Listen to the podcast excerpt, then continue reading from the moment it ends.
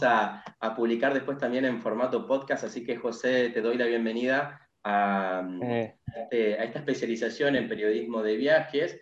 Te menciono brevemente y después vos te presentás, José, para que, para que te conozcan y puedas profundizar. Pero bueno, él es nuestro representante para África eh, en lo que es la Organización Mundial de Periodismo Turístico. Ganó el Gran Premio Pasaporte Abierto de 2019 con José, bueno, compartimos varias historias y aventuras, hasta le salvé la vida a José, no, mentira, eh, ni siquiera para eso. Pero bueno, José, bienvenido y por favor, presentate. Eh, muchas gracias, Miguel. Un, placer estar contigo y con, con, todos vosotros.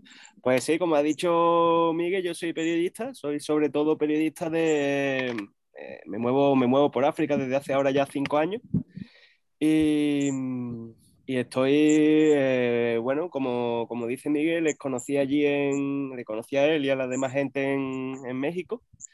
Y, y, sobre todo hago reportajes de, de, para muchos medios, sobre todo para el país, pero bueno, hago para muchos medios, sobre todo que tienen que ver con derechos humanos en, en, distintas partes de África. Ya llevo 15 países y dentro de dos o tres semanas eh, vuelvo a África. Ahora estoy en España, estoy de vuelta ahora, después de tres meses, de tres meses en Tanzania.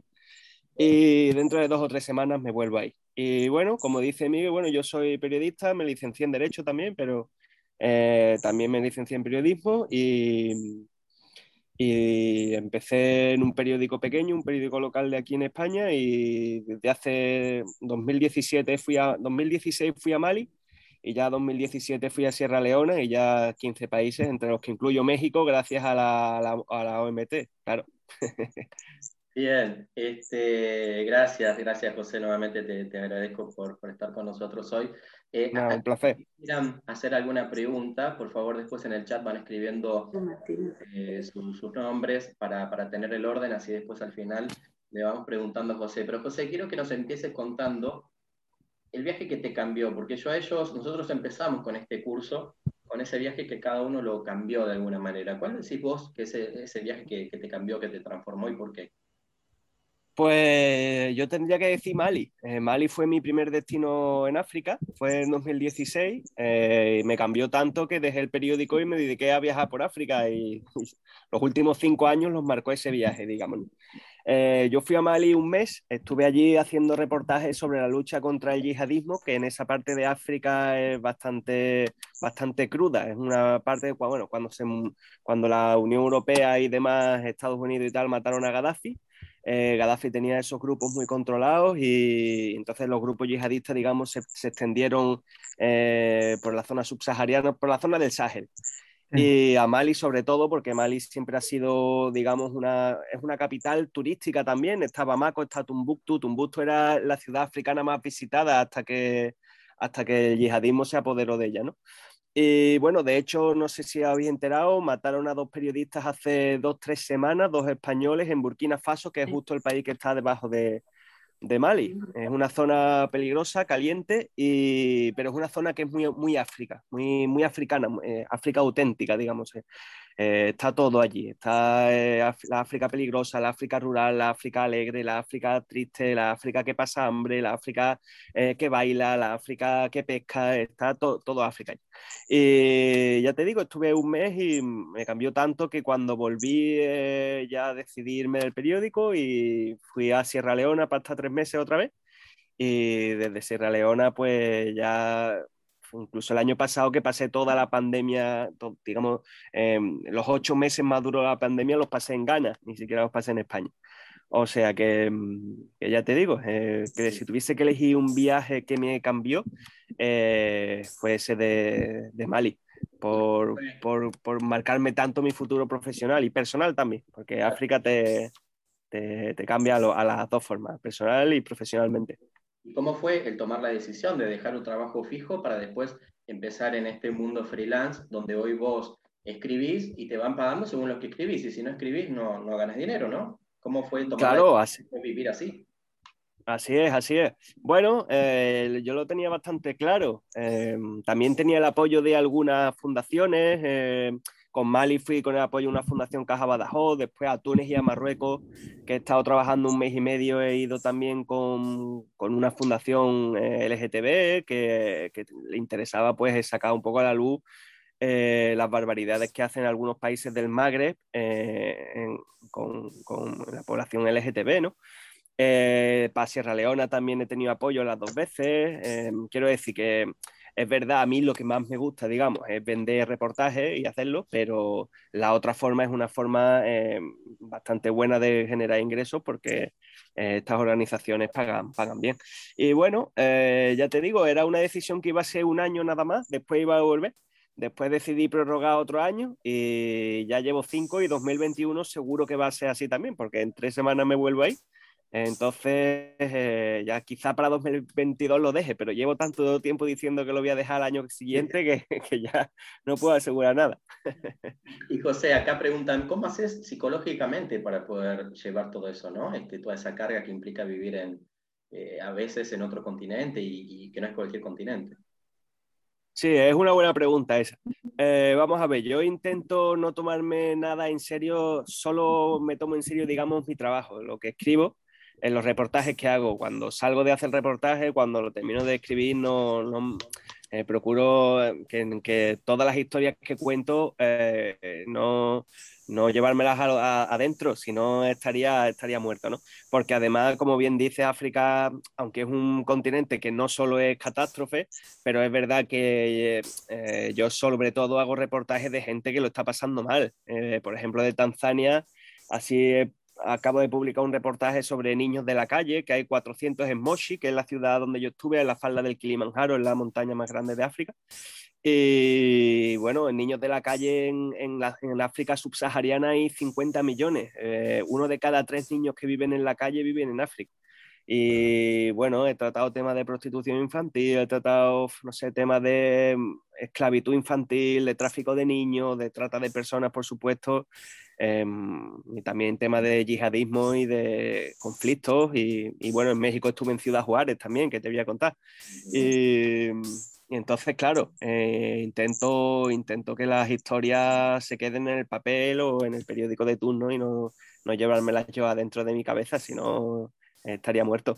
Bien, bien. A ver, acá a, los estudiantes desde ya yo sabía que les iba a interesar cómo haces ¿no? para, para, para llevar adelante este trabajo freelance. Vos decías primero que este, contás con el apoyo porque pedís apoyo a organizaciones para que te habiliten a veces el alojamiento o quizás a veces te ayudan con, con el, el, pasaje y demás, ¿no? Este, Todo esto queda claro. Ahora, ¿cómo haces vos para ponerte en contacto y vender o ofrecer tu historia y tu artículo? Claro, yo al principio tenía menos contactos, ahora ya es que ya tengo muchos y ya sé, eh, pues por ejemplo, al país sé qué tipo de reportajes le interesan y entonces eh, hago siempre el que más eh, dinero le puedo sacar dentro de todos los que le interesan. Después tengo periódicos que le interesan temas políticos, pues le vendo. periódicos que le interesan temas feministas o revistas, que colaboro mucho con La Marea, que le interesa mucho el cambio climático y la, y la Em, las cosas de feminismo, en, lucha eh, de mujeres y tal. También les vendo siempre un reportaje de cada país a la marea. Eh, colaboro mucho con Mundo Negro, que es la revista más antigua de temas africanos en español. Y a ellos les interesan mucho los temas humanos, poniendo especial hincapié en los temas humanos pues con ellos también siempre intento buscar temas que, que, les interesen. Colaboro con la revista Panenka, que es una revista de fútbol, siempre en cada país que voy siempre encuentro una historia de fútbol o un exfutbolista africano que es retirado o tal. De hecho, en Ghana, que estuve ocho meses, colaboré con diez medios diferentes, con diez, entre periódicos y revistas, eh, fueron diez. Y bueno, pues mandando emails. Em, se manda un email, se manda otro, se manda otro, se propone un tema, se propone otro y así hasta que, hasta que alguno lo quiera. Yo lo que no hago nunca es proponerle un tema a un medio antes de hacerlo. Yo una vez lo tengo hecho, eh, le mando el tema escrito con sus fotografías o con su titular y los medios ya eh, eh, deciden. A mí no me suelen echar para atrás ningún reportaje, también, también te, lo, solo, te lo digo. suelo venderlos todos, de hecho de, de Gana hice 28 y los 28 los vendí. Pero ¿te, editan, ¿te editan mucho o...? ¿O no te editan? Me, editan, eh, discutimos muchas veces los titulares. Dentro del texto no suelen editarme casi nada, pero los titulares sí. Y yo sé que hay compañeros que les molesta, pero a mí no me molesta. Eh, entiendo que cada medio eh, tenga su, su, no sé, no sé si llamarlo su, pues su, línea editorial, claro, su línea editorial o su, su, audiencia. Y es verdad que hay mucha gente que no pasa del titular y entonces eh, hay, hay, mucha gente que no, pero hay mucha gente que sí. Y entonces eh, entiendo que, que, les pueda gustar eso, les pueda gustar pues coger su titular y, y tal. No, a mí no me molesta. Eh, eh, si el texto está bien estructurado, bien escrito, eh, con fuentes fiables y con diversidad de fuentes, que es lo que me gusta hacer a mí también. Eh, yo soy mucho de poner el, pie en terruño, como decimos también por aquí. Entonces, no, a mí no, me molesta discutir un titulado, que me lo cambien, no, me molesta para nada. ¿No te pasó nunca que te publiquen y no te paguen? Nunca. me ha pasado que, que, han tardado a lo mejor ocho meses en pagarme. Eh, siete, ocho meses en pagarme sí me ha pasado, pero que no me, que no me paguen, eh, nunca. Eh, de todas formas, es que ya colaboro con tanta gente que ya es, es, fiable, ellos me conocen, yo les conozco, no, no me van a dejar sin pagarme. sería, lamentable. ¿El precio lo pones vos, José, o lo pone el medio?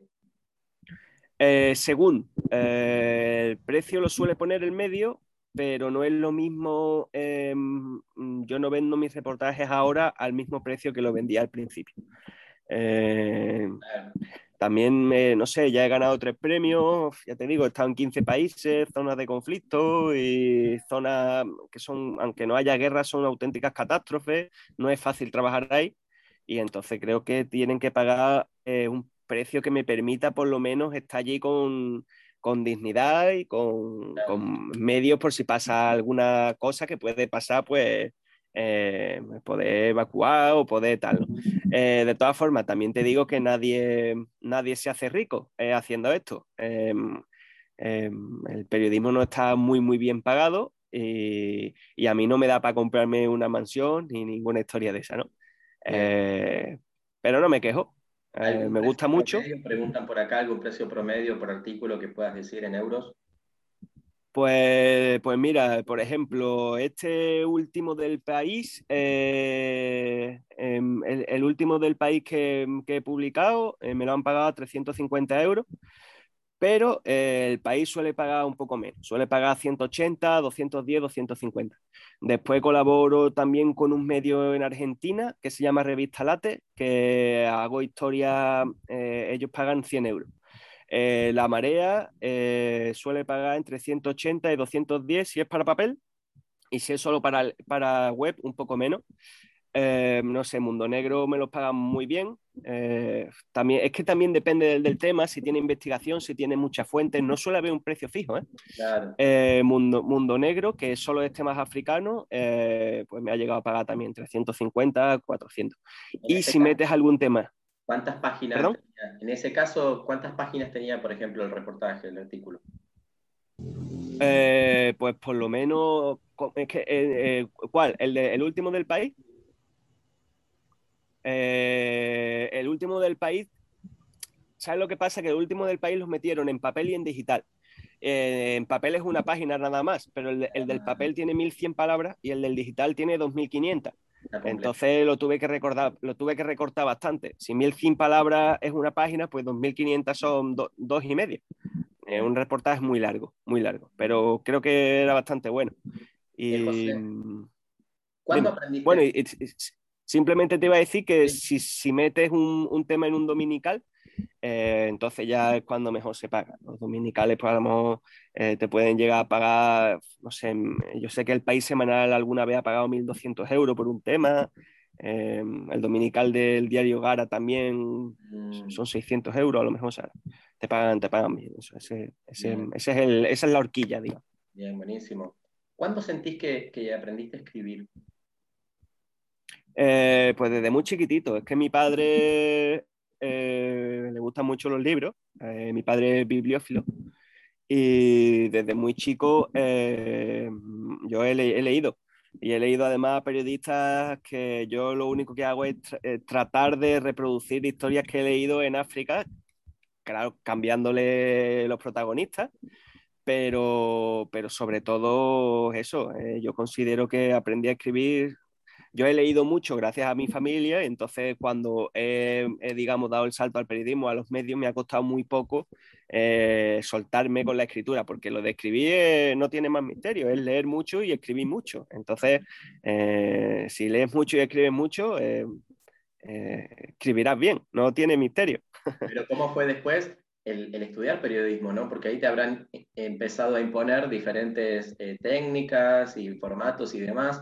¿Cómo fue el, ya saber escribir y encontrarte con ese mundo más específico? A mí, a mí me sirvió. Eh, hay mucha gente que dice que el periodismo no sirve y tal. A mí me sirvió estudiar, me sirvió la carrera. Pero es verdad que, que mm, el, la carrera, digamos, tiene un enfoque muy técnico. Y después te das cuenta que ese enfoque técnico no te sirve para hacer reportajes. Para hacer reportajes necesitas eh, otro tipo de herramientas. Eh, reportajes profundos, reportajes que lleguen, digamos, necesitas otro tipo de herramientas. Y y de esa forma técnica, digamos, de esa forma correcta que te enseñan en la carrera, eh, después se paga muy mal en los medios porque solo, solo sirve para hacer noticias, para hacer cosas rápidas y eso no se paga bien. Y lo que se paga bien es el reportaje. Tampoco es que se pague muy bien, pero eh, por lo menos te da para, para, pues bueno, hay un, hay un periodista freelance que se llama eh, Ander Izaguirre que siempre dice, los periodistas freelance, eh, el periodismo freelance da para comer, pero algunas veces no para cenar, ¿no?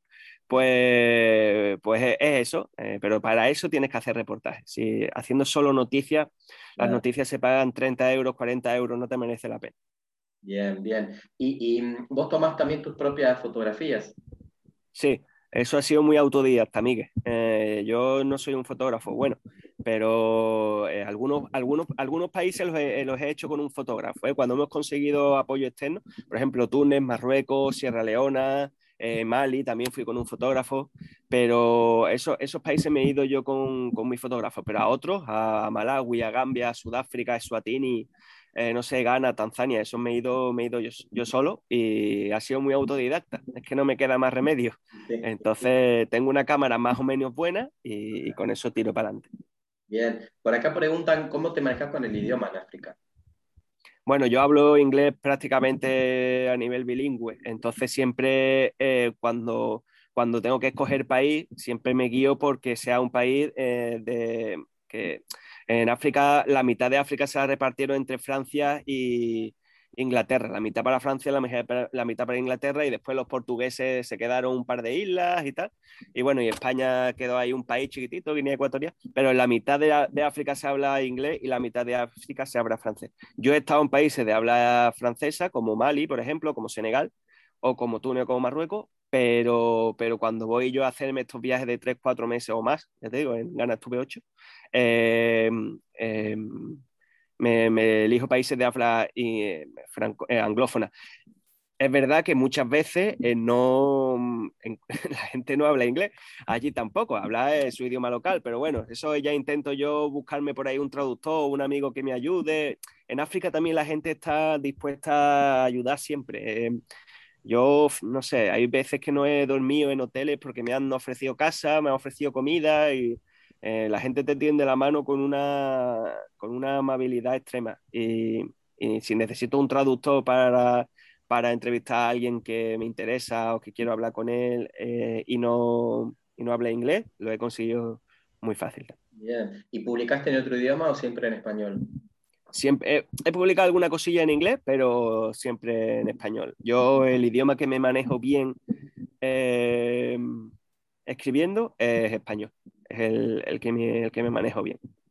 Bien. ¿Cómo crees que, sería la vida de, un periodista, pero mujer en África? Si tuviera que hacer lo mismo que vos, ¿podría hacerlo? Mm. Es buena pregunta también, me la hacen mucho. Podría hacerlo, de hecho hay gente que lo hace. Gema Parellada, que freelance también, eh, vive en África. Eh, no sé, la gente de Planeta Futuro en el país, Lola Hierro, eh, Alexandra, Alejandra Agudo, eh, va a África bastante regularmente. Pero es verdad que tiene que tomar más precauciones. África es una cultura, África no es un país, no me gusta generalizar.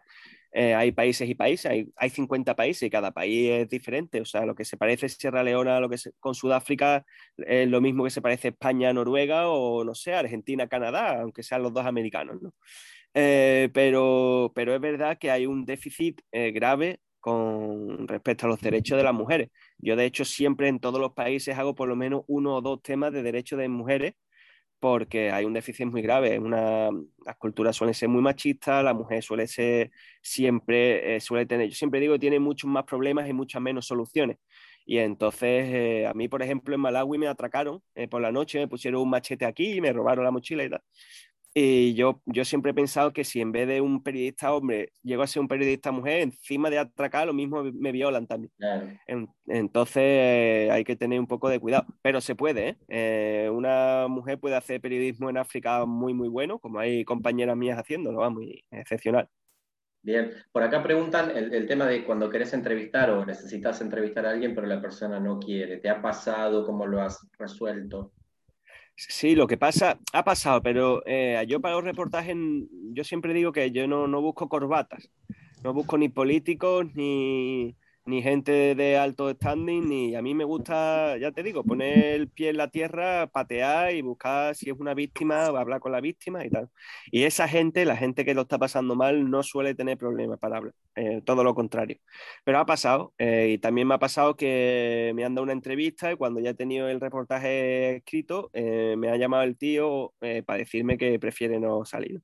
Pues nada, ¿qué vas a hacer? ¿Aguantarte y buscar otro, otro tema? Será por tema, hay mucho te aguanta y te la envaina.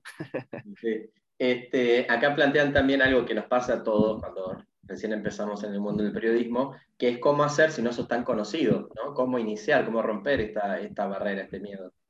Claro, eh, es que es poco a poco. Yo sí te digo que para ir a África o para ir a hacer periodismo a cualquier lado que esté lejos de tu casa, hace falta dinero al principio.